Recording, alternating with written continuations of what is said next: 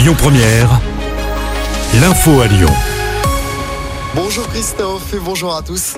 La colère des agriculteurs ne retombe pas. La circulation est bloquée sur l'A7 ce matin au sud de Lyon. Blocage au niveau de Chana en Isère.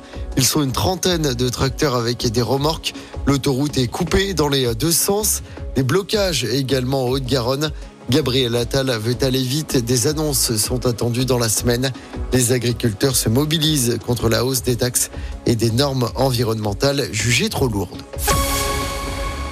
Place à l'avenir pour la dernière ferme de Lyon après 50 ans de labeur. Pierre-Louis Perrault confie les clés de sa ferme du 9e arrondissement à un groupe de jeunes repreneurs repris en coopérative. Ils sont maintenant à la tête de ces 16 hectares. Élevage, arboriculture ou encore maraîchage. Le défi est de taille pour cette nouvelle génération. Ils peuvent tout de même compter sur le soutien de la métropole, de la ville de Lyon et de Saint-Cyr. Les trois collectivités contribueront à hauteur de 150 000 euros au total. Grégory Doucet, maire de Lyon, nous parle du projet. On l'écoute. Aujourd'hui, l'agriculture, on sait qu'elle doit en quelque sorte se réinventer, en tout cas qu'elle doit évoluer. Euh, et les repreneurs de cette ferme, Théo, euh, Nicolas, Simon, euh, arrivent avec un projet différent. D'abord, un projet qu'ils ont construit ensemble, où il y aura du maraîchage, où il y aura de l'élevage, et puis de l'élevage, pas n'importe lequel, puisqu'il s'agit ici d'élever des porcs d'une race locale, une race qui avait disparu, qui est en train d'être réintroduite, en plus avec un élevage extensif, c'est-à-dire avec assurément une viande ici de très très grande qualité qui va être produite. Ça, c'est fondamental, parce qu'on veut une agriculture de qualité en France. Comme le disait d'ailleurs le Premier ministre, on a une agriculture de qualité. Mais pour qu'elle le reste et pour que cette qualité soit garantie, eh bien, il faut à la fois des gens, donc des agriculteurs et des agricultrices, mais il faut aussi des investissements, il faut aussi une volonté politique. Eh bien, c'est ce que nous mettons en œuvre ici. Grégory Doucet, le maire de Lyon.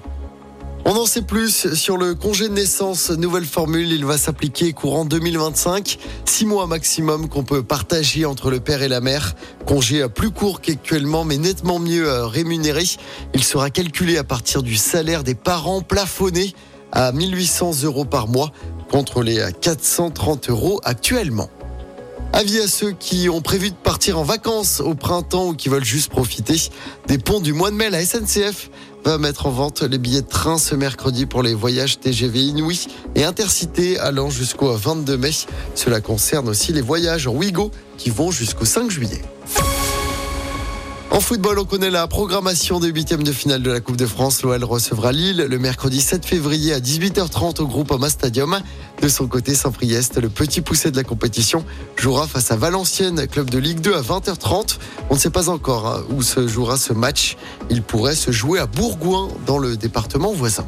Écoutez votre radio Lyon Première en direct sur l'application Lyon Première, lyonpremière.fr et bien sûr à Lyon sur 90.2 FM et en DAB+.